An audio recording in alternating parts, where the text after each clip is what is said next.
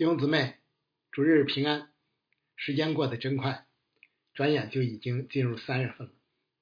伴随着春天的到来，守望教会也迎来了又一个新的施工年度。相信主将一如既往的保守与祝福我们，因为他的名称为以马内利。求主在新年做新事，为教会开出路，使我们能早日恢复主日在一起的敬拜。呃，进入新施工年度之际，教会主日分享的信息也正好要开启新的一个长卷，也就是马太福音的实经讲道。这卷福音书想必大家都非常熟悉，不仅因为是新约圣经的首卷，而且因为许多读经计划都从这一卷开始。呃，以前教会也曾分享过其中的不少信息。但熟悉并不意味着就不需要温故而知新，分享过同样不意味着已经穷尽所有。学海尚且无涯，圣经的研读更是总有晋升的空间。呃，尤其是与生命的阅历结合起来的时候，再次集中分享这卷福音书，目的之一就是要重温这古老。而又长新的福音信息，从而使我们因更深的认识我们的主耶稣基督，就更深的爱他，更多的服侍他。不知道大家注意到没有，在新约圣经成书的过程中，马太福音从一开始就被排在首位，从未改变过。如果要探究如此奇特之现象的缘由，我们就先从这卷福音书的简介说起。继续分享之前，我们先一同祷告。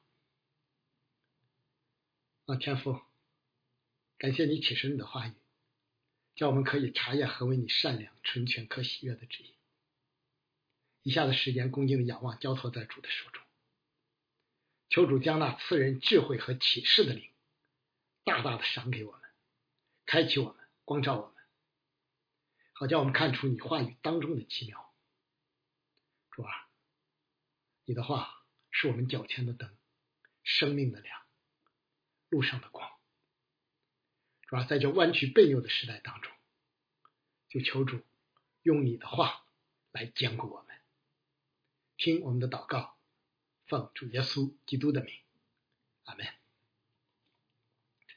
从马太福音这卷书的命名就可以看出，其作者是使徒马太。尽管经卷内并未记载作者是谁，呃，其实四卷福音书都没有记载啊，但教会传统一直都是这样认定，少有争议。呃，有关作者马太，我们所知道的基本都来自于福音书简略的记载。呃，福音书告诉我们。马太蒙召以前是加利利的一名税吏，因此必定有一定的文化功底，也熟悉通行于当地的希腊文。这些呢，都为其后来写作福音书预备了条件。他正坐在税关上的时候，蒙主耶稣亲自呼召，于是立立即撇下一切，跟从了耶稣。马太呢，随后在家里为主摆设宴席。有许多税吏和罪人出席，引起了法利赛人的议论与不满。呃，马太是亚勒菲的儿子，也被称为立位。呃，但呢，也有人认为呢，这可能暗示他属于立位之派。如果真是这样的话，就能很好的解释为什么他如此熟悉旧约圣经了。除此以外，我们对这位作者就再无所知了。作为盟主亲自呼召，并陪伴主传道三年之久的十二使徒之一，马太所写这福音书的真实性与权威性都不容置疑。这应该是该书成为新约手卷的原因之一，因为马可与路加都不是使徒，而约翰福音因立意高远，排在福音书的最后更为合适。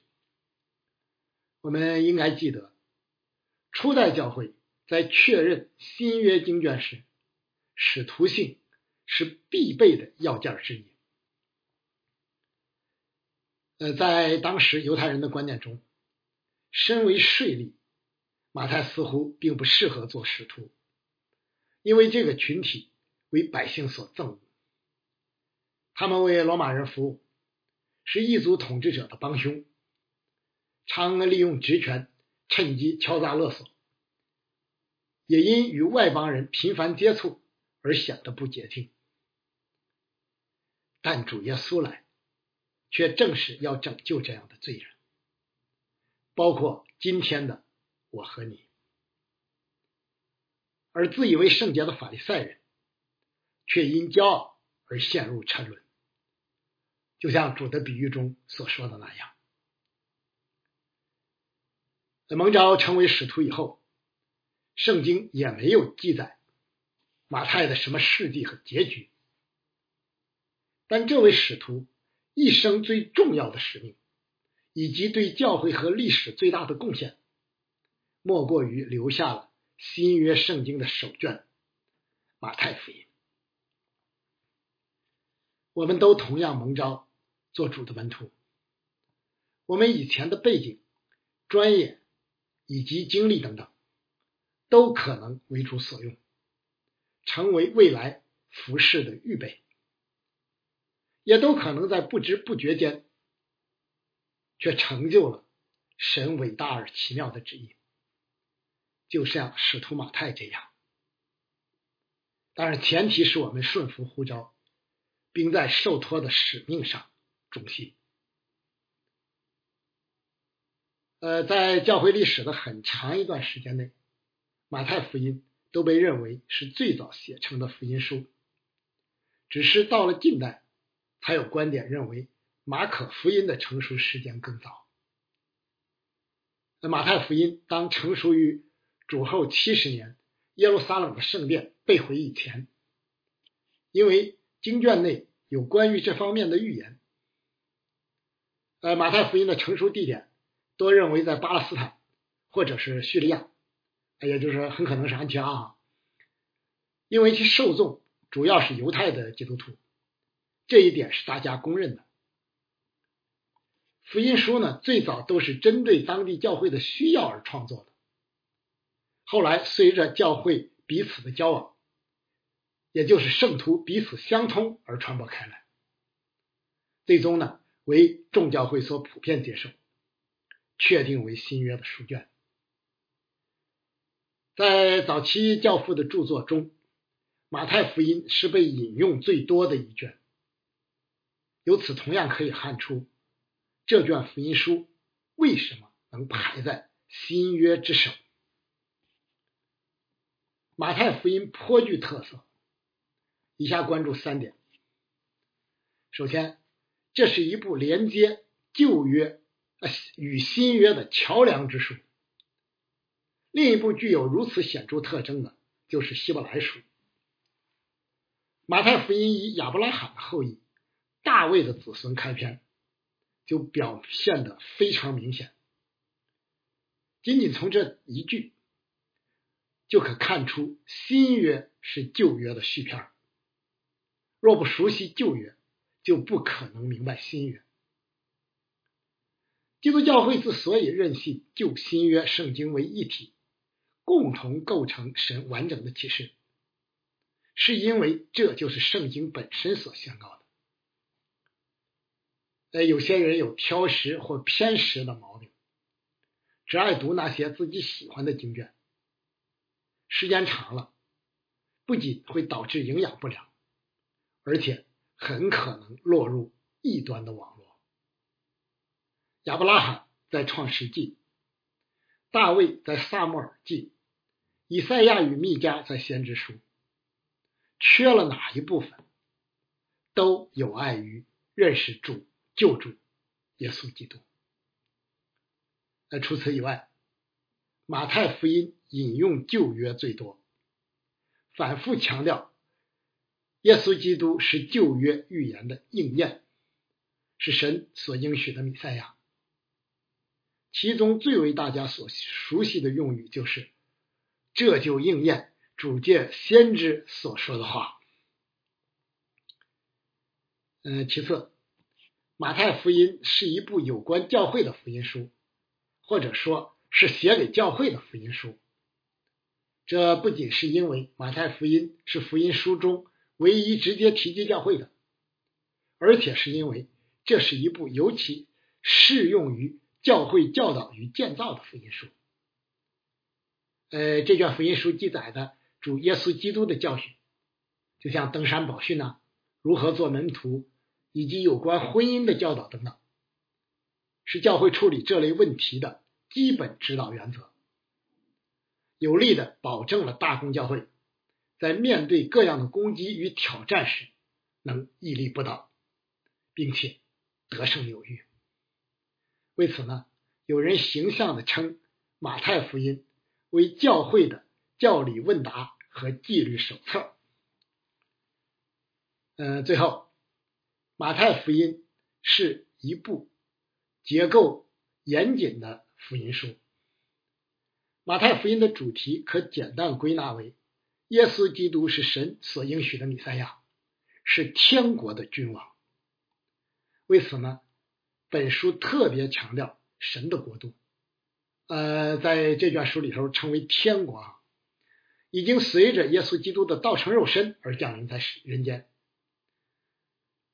呃，马太福音与随后的两卷马可福音与路呃路加福音风格类似。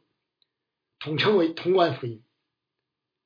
这三卷福音书都是从主耶稣基督在地上所言与所行的角度加以记载。这个呢与第四福音书不同，后者呢是从属天的视角记载的。不同于现代传记，马太福音和其他福音书并没有打算。记载有关主耶稣基督所行的一切事，因为若是一一的都写出来，我想所写的书就是世界也容不下了。这是约翰说的，也没有完全按照时间顺序记载，而是按主题编排的，目的就是淡记这些事，要叫你们信耶稣是基督，是神的儿子，并且叫你们信了他。就可以因他的名得生命。马太福音呢，包含五个明显的部分，每一个部分都采用叙事加教训的结构。其五大教训分别是五到七章的登山宝训，十章有关门徒使命，十三章是以比喻来教导，十八章有关门徒间的关系，二十四到二十五章有关未来。和末世的预言的教训啊，与其他福音书相同，马太福音同样结束于主耶稣的受难与复活的高峰。以上的简介有助于我们从整体上认识并把握这卷福音书，从而能更好的理解具体的内容。盼望通过这一次的分享。我们对主耶稣基督及其福音的认识能更为谨慎，信心更加坚固。但我们必须记得啊，马太福音只是四卷福音书之一，唯有四卷福音书合在一起，才是圣灵完整的启示，才是整全的福音。为此呢，教会历史中很早就用。就呃，教会历史中很早就有人用四活物的四个脸面来代表四部福音书。马太福音为师，强调耶稣是君王；马可福音为牛，强调耶稣为仆人；路加福音为人，强调耶稣是人子，是全人类的救主；约翰福音为鹰，强调耶稣是神子。今天的正道经文呢，是马太福音开篇的十七章，记载的是耶稣基督的家谱。下面的时间呢，我们就来详细的读一读这份家谱，看看其中有什么非同寻常之处。以家谱开篇，除了马太福音，就是历代志。对于传统意识淡薄，甚至反传统的现代人来说，面对一长串枯燥的人名列表，通常提不起多大兴趣，因此也就不大愿意多下功夫。这些人与我们有什么关系呢？我连自己都顾不过来。哪有功夫关注这些老古董呢？其实这是非常浅薄的观念。请问你是从哪里来的？难道我们是横空出世不成？这正是现代的危机之一。一味的追求所谓的进步，轻视传统，从而造成根基不稳，随风飘摇。基督教是极为重视传统与传承的，因为我们所信与所传的福音，恰恰是既古老又长新的。而家谱的重要性也正在于此，因为它告诉我们根在哪里，寻根之旅又该沿着哪些路标行进。我们所属的基督教福音派，并不是凭空来的。我们可以追溯到宗教改革，再往上是中世纪的天主教会教父，直到彼得、保罗等等，他们都是奉主耶稣基督的差遣建立教会的第一代使徒。还可以继续往上追溯，直到直到旧约的时代。马丁·路德、加尔文、阿奎那、大格里高利、奥古斯丁、艾仁纽、伊格纳丢，都是这家谱上的代表人物，而并非直接就接续到了《使徒行传》。新教教会不重视传统，根基不牢，于是就在世俗大潮的冲击下渐趋式微。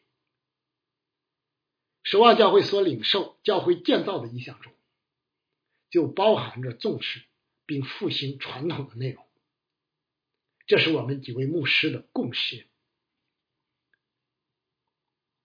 耶稣基督既是道成肉身，具有完全的人性，就得有完整的家谱，否则怎能令人信服呢？对当年极为重视家谱的犹太人更是这样。呃，不仅如此啊，家谱还是检验是否是旧约应验的依据，不是随便一个人就可以被称为大卫的子孙的。从这个意义上说，家谱正是神旨意成就，或者说救恩历史展开的简明路标。追寻着这些代表性的人物，我们就能清楚的看见神的旨意及成就的轨迹。从马太所记载的家谱中，我们至少可以读出以下重要的信息：第一，这个家谱从亚伯拉罕和大卫说起，这是为什么呢？除了前面已经说过的将旧约与新约联系起来以外，更重要的是因为这两位都是旧约中的特殊人物，就是神与之立约并应许其将有特别后裔的人物。亚伯拉罕是第一个蒙神呼召成为神选民的人，被称为选民之父。又被称为信心之父。从一定意义上讲，神在地上的国度是从他开始的。当亚伯拉罕九十九岁受割礼之前，神再次坚定与他所立的约：“我与你立约，你要做多国的父。从此以后，你的名不再叫亚伯兰，要叫亚伯拉罕。”因为我已立你做多国的父，我必使你的后裔极其繁多，国度从你而立，君王从你而出。我要与你并你世世代代的后裔坚立我的约，做永远的约，是要做你和你后裔的神。我要将你现在寄居的地，就是迦南全地，赐给你和你的后裔，永远为业。我也必做他们的神。耶稣基督正是亚伯拉罕之约的应验。大卫蒙召做以色列的王，最合神的心意。当他有意为神建殿、为蒙应允的时候，耶和华神却与他立约。应许他的后裔必永远做王掌权，成为大卫之源。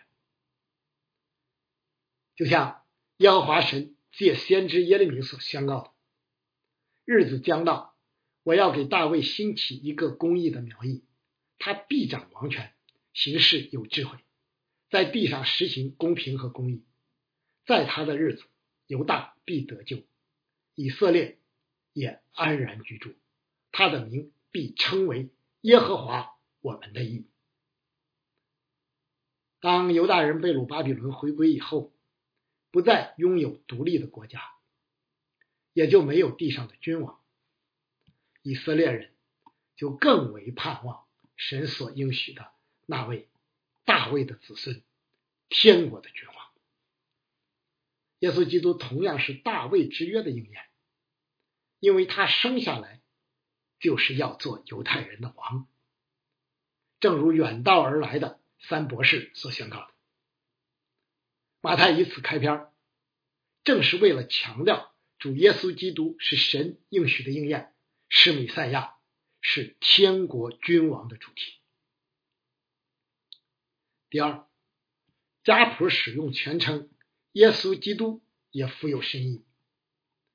耶稣是希伯来文名字。约书亚的希腊文音译，其含义就是耶和华拯救，就像主将，正如主将士的目的吻合，因为唯有他是救主，不仅是犹太人的，也是所有人的。当主耶稣复活以后，颁布了向全地传扬福音的大使命，教会在各地。在各处建立起来，我们呢就是其中的受益者之一。基督是希腊文，对应的希伯来文就是米赛亚，含义为受膏者。旧约时代，以色列人的先知、祭司和君王都要先受圣膏，然后才能供职服侍。主耶稣基督在世上的职分，恰好就是先知、祭祀和君王，是完美的基督弥赛亚。圣经短短的一句经文，竟凝聚了如此丰富的含义，实在令人惊叹。既然如此，我们岂不该在圣经上多下功夫吗？第三，比较马太与路加所记载的两个家谱，有明显的不同。马太由古至今，从亚伯拉罕说起；路加则由今至古，上溯到亚当。这是人所强调的主题不同。马太强调主耶稣基督是神应许的应验，是弥赛亚与君王。而路加则强调，耶稣基督是全人类的救主，福音惠及全人类。呃，从亚伯拉罕到大卫，两个家谱完全一样，但自大卫以下几乎完全不同，仅有几个交集。呃，对此不同的解释，对此不同的解释通常有两种，其一呢。是认为马太记载的是约瑟的家谱，而路加记载的是玛利亚的家谱。因为呢，主耶稣特有的道成肉身，没有世上的父亲，这样的解释是有道理的。所以呢为不少人所接受。只不过呢母系家谱不符合犹太人的常规。那么第二种解释是认为马太记载的是君王传承的统训，或者说是亚伯拉罕与大卫之约传承的统训。尽管以色列国的王位传承已经中断，但圣约的传承并没有，也不可能中断，直到应许应成就为止。路加记载的呢，则是肉身的家谱。也就是约瑟的家谱，因为他是主耶稣法律或家谱上的父亲。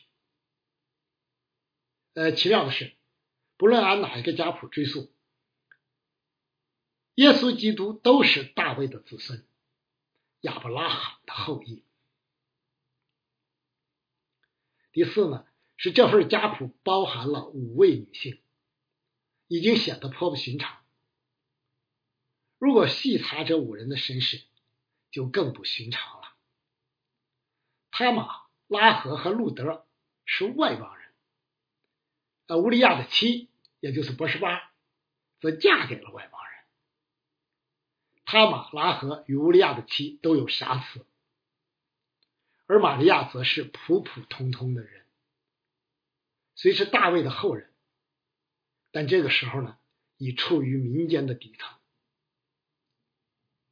一人看来呀，这几位做如此伟大救主耶稣基督的先祖和母亲，似乎不够格，也不合适。但这却正是神的拣选。因着这份特别的恩典，他们有幸被记载于全世界独一无二的家谱中。与此类似，家谱中。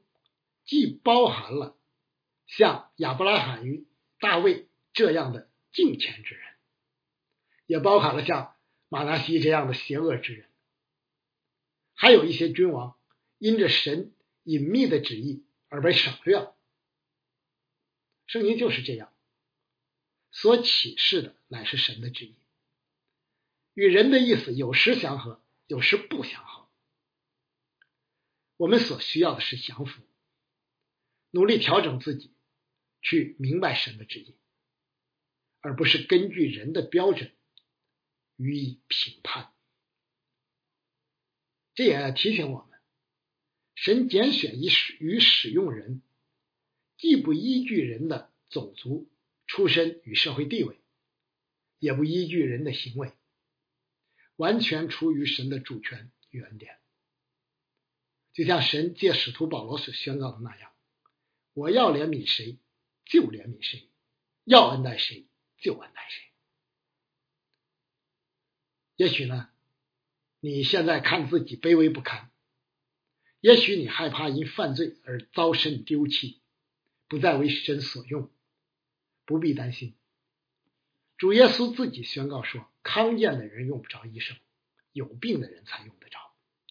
我来本不是找义人，乃是找罪人。”故此呢，圣经既劝勉我们不要灰心气馁，同时又警告我们不要自以为意。你怎么知道神要怎样使用我们，或是什么时候使用我们呢？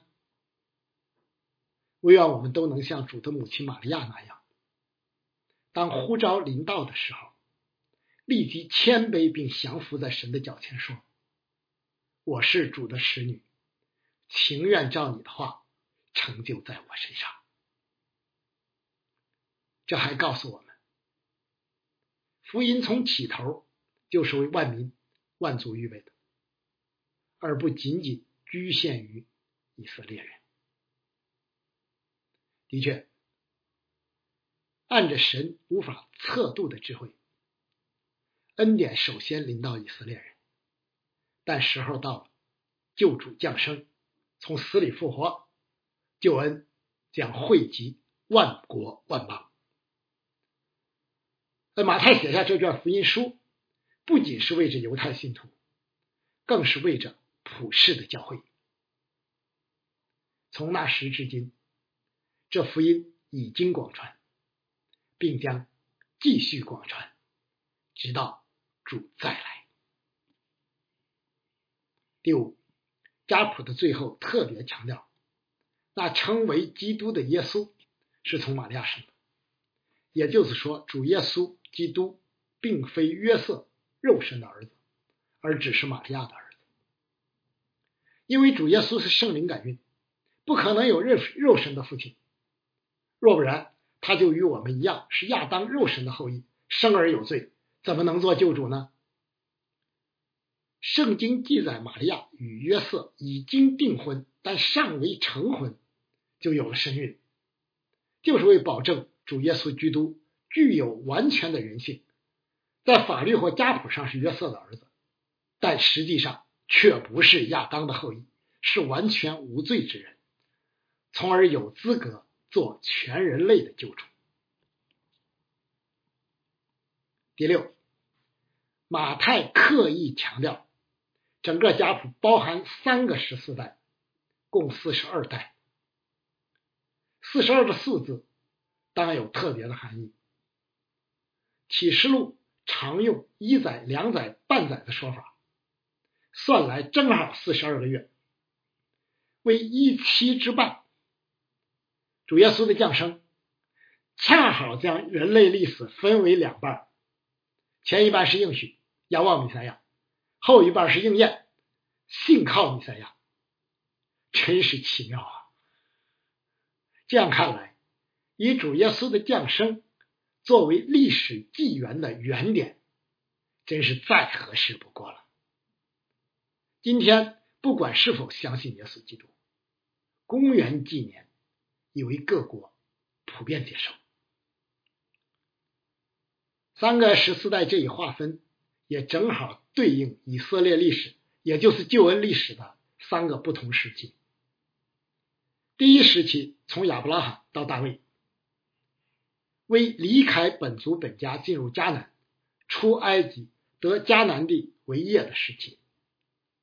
代表人物有亚伯拉罕、以撒、雅各、约翰、约瑟、摩西、约书亚、撒母耳和大卫。第二时期为王国时期。代表人物为大卫、所罗门、西西家、约西亚与耶哥尼亚。第三时期为被掳归回、重建圣殿、盼望米赛亚来临的时期。代表人物是所罗巴伯、约瑟和玛利亚。最后这一阶段中，我们熟悉的人物不多，但正是这些默默无闻的人，承载着神的应许，传递着神的盼望。神是信实的，他的应许永不改变，他的拣选永不断绝。不论环境如何变换，也不论人是否能看得见，时候到了，神的应许终将成就。神所应许的米赛亚，循着这家谱而道成肉身的救主耶稣基督。将降临人间，并展开他一生的救赎大功。这是马太福音以下所记载的故事，也是我们在今后一段时间主日将要分享的信息。最后，我们以神给亚伯拉罕立约的应许，以及使徒保罗对此应许的独到解经，结束今天的正道。耶稣基督正是应验这一应许的那位亚伯拉罕的后裔，大卫的子孙。创世纪二十二章十六到十八节这样说：耶和华说：“你既行了这事，不留下你的儿子，就是你独生的儿子，我便指责自己起誓说：论福，我必赐大福给你；论子孙，我必叫你的子孙多起来。”如同天上的星，海边的沙，你子孙必得着仇敌的城门，并且地上万国都必因你的后裔得福，因为你听从了我的话。加拉太书的三章十五、十六节，弟兄们，我且照着人的常话说，虽然是人的文约，若已经立定了，就没有能废弃或加增的。所应许的，原是向亚伯拉罕和他子孙说的。神并不是说众子孙，指着许多人，乃是说你那一个子孙，指着一个人，就是基督。阿门。我们一同来祷告，天父，感谢你保守使用以上的时间，感谢主带领我们进入一个新的施工年度，也开始新马太福音的释经讲道。主啊，求你借这卷书来继续的建造你的教会，建造你儿女的生命。从而使我们更多的认识主，更加的了解这整全的福音，从而使我们更深的爱主，更多的服侍主的教会。抓新的一年，盼望你为我们开出路，使我们能早日走出这样的困境，进入新堂，我们在一起来敬拜。在主里纪念所有那些一心一意跟随主耶稣基督，并甘愿为此付任何代价的兄弟教会、牧者和弟兄姊妹们，求主保守、祝福你自己的守望教会。听我们的祷告，奉主耶稣基督的名，阿门。